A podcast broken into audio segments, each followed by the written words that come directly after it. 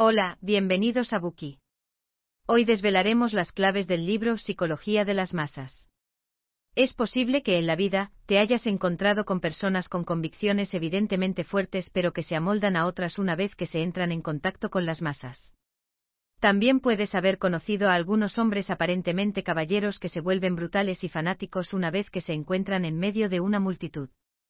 Por poner un ejemplo típico, los hombres británicos tienen fama de ser caballeros, de nunca decir una sola palabrota delante de las mujeres. Sin embargo, también son merecidamente conocidos como hooligans del fútbol. El desastre de Isel en 1985 es un caso clásico. En la final de la Copa de Europa, el Liverpool británico y la Juventus italiana se enfrentaron en el estadio de Isel, en Bruselas.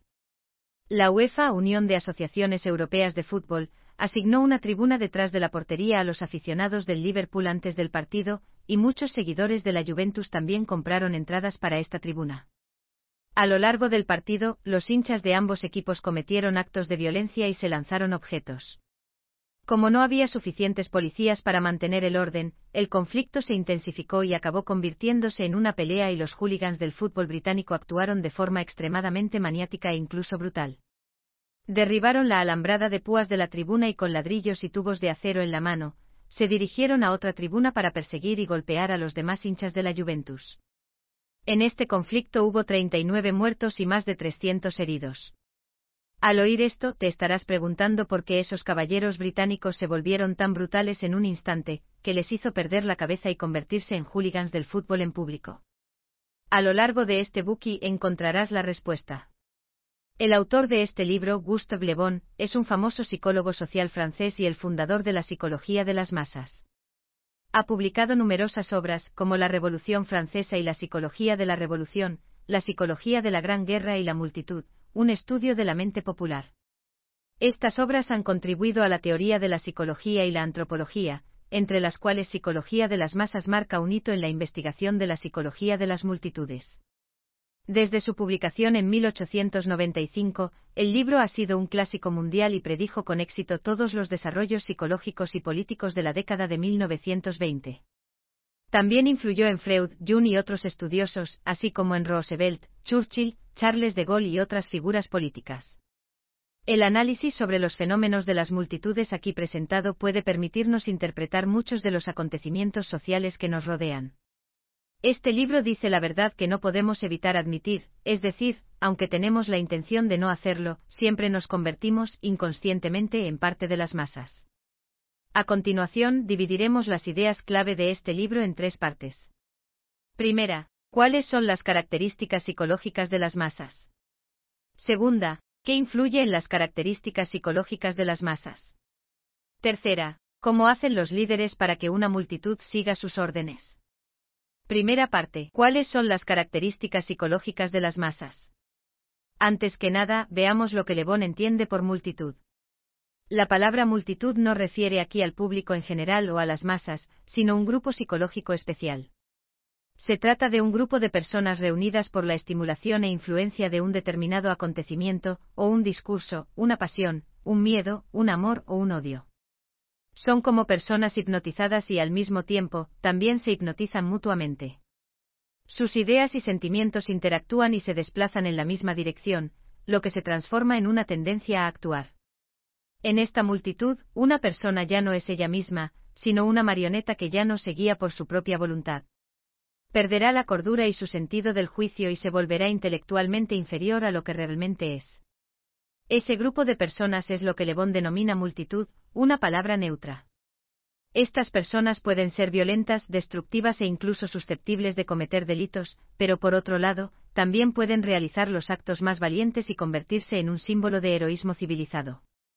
¿Y qué características psicológicas tiene una multitud?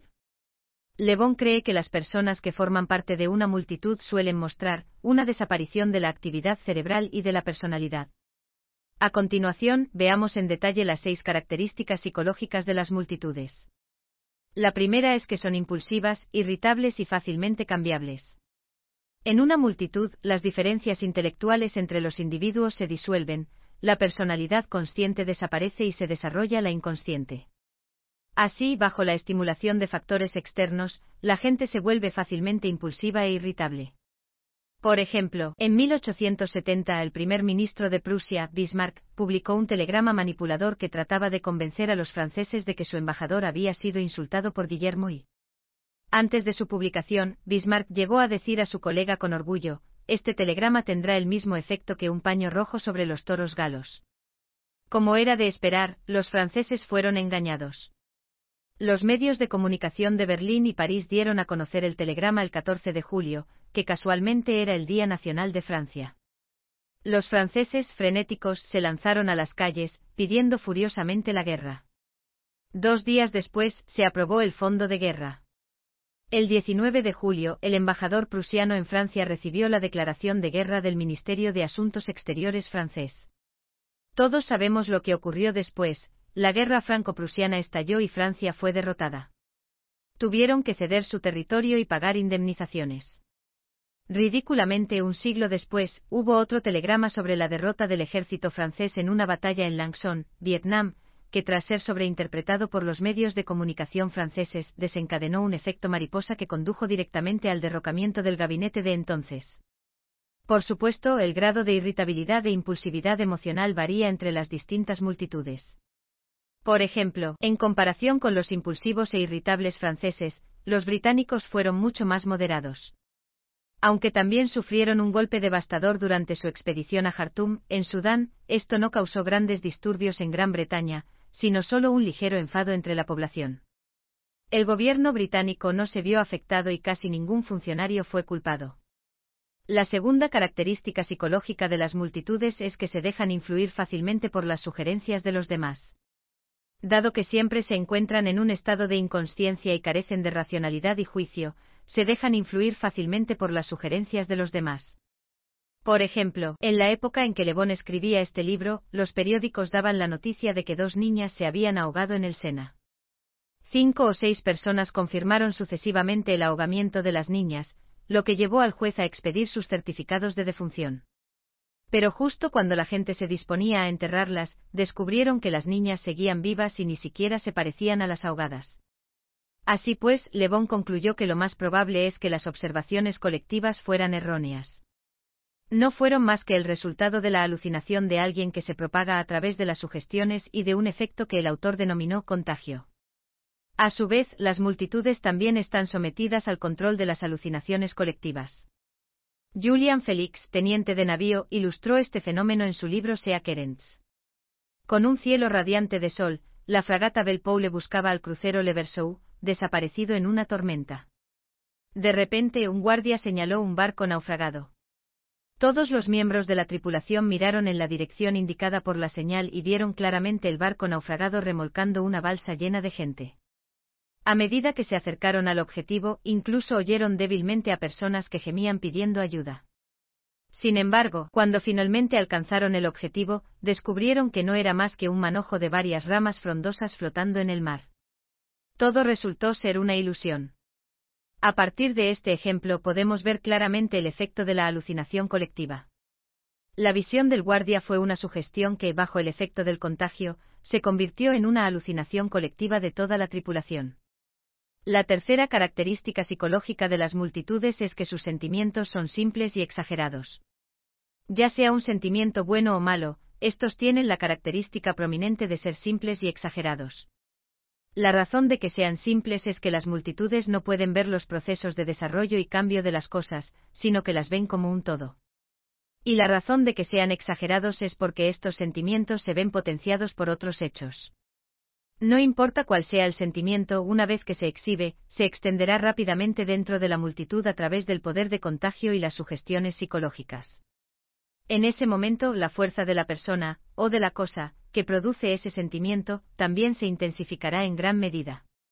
Precisamente por esto, las multitudes solo pueden ser estimuladas por sentimientos exagerados. Al captar esta característica, los oradores pueden hacer uso de un vocabulario conciso, claro y apasionado para manipular y avivar las emociones de su público. La cuarta característica psicológica de las multitudes es que son dominantes e intolerantes. No aceptan opiniones transitorias o neutrales, y no permiten contradicciones ni argumentos.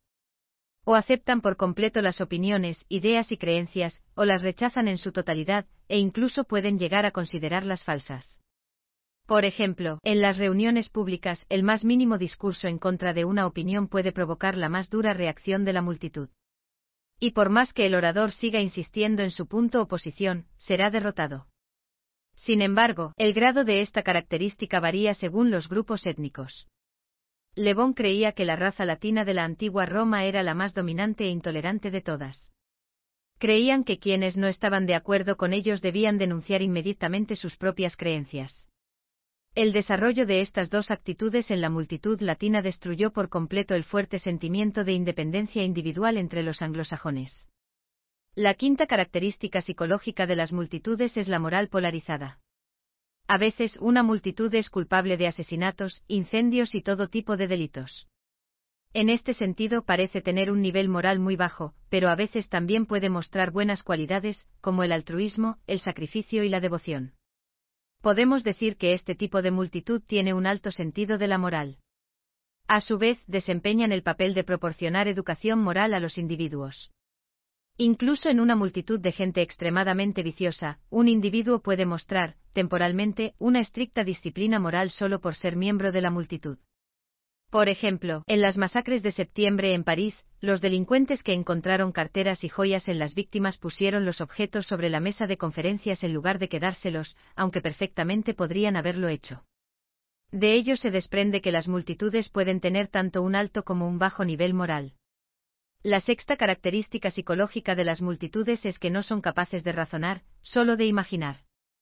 El autor cree que el método de razonamiento de las multitudes es un poco similar al de los bárbaros, que creían que comiendo el corazón de un enemigo valiente y hábil podrían adquirir su fuerza y valentía.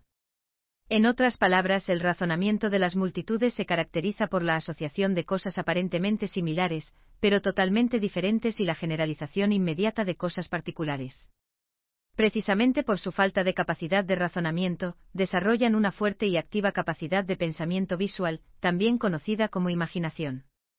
Y las multitudes que solo pueden pensar en términos de imágenes, necesariamente solo pueden ser estimuladas por imágenes. Hay muchos factores que afectan a la imaginación de una multitud, pero las representaciones teatrales son las más eficaces. Por ejemplo, desde la perspectiva de la antigua población romana, la vida era buena mientras tuvieran pan para comer y espectáculos para ver. Aunque la realidad no fuera tan buena, las representaciones teatrales les hacían imaginar una buena vida. Precisamente por esto, solo aceptan los conceptos que son concisos, claros y fáciles de entender. Aquí termina la primera parte. Repasemos sus contenidos. Hay seis aspectos de las características psicológicas de las multitudes. El primero es que son impulsivas, irritables y fácilmente cambiables. La segunda es que se dejan influir fácilmente por las sugestiones de los demás. La tercera es que sus sentimientos son simples y exagerados. La cuarta es que son dominantes e intolerantes. La quinta es que tienen una moralidad polarizada. Y la sexta es que no son capaces de razonar, solo de imaginar. ¿Pero a qué se deben estas características psicológicas? De esto hablaremos a continuación. Gracias por escuchar. Compruebe el enlace de abajo para desbloquear el contenido completo. Schatz, ich bin neu verliebt. Was?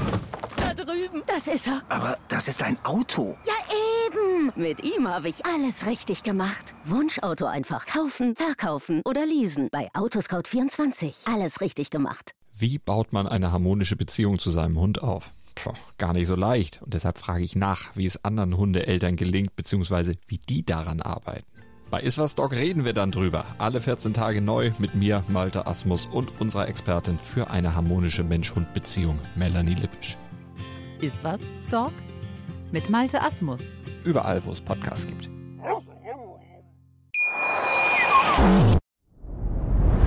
Dir hat dieser Podcast gefallen? Dann klicke jetzt auf Abonnieren und empfehle ihn weiter. Bleib immer auf dem Laufenden und folge uns bei Twitter, Instagram und Facebook.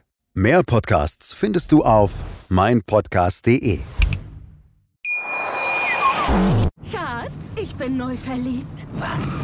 Da drüben. Das ist er. Aber das ist ein Auto. Ja, eben. Mit ihm habe ich alles richtig gemacht. Wunschauto einfach kaufen, verkaufen oder leasen. Bei Autoscout24. Alles richtig gemacht.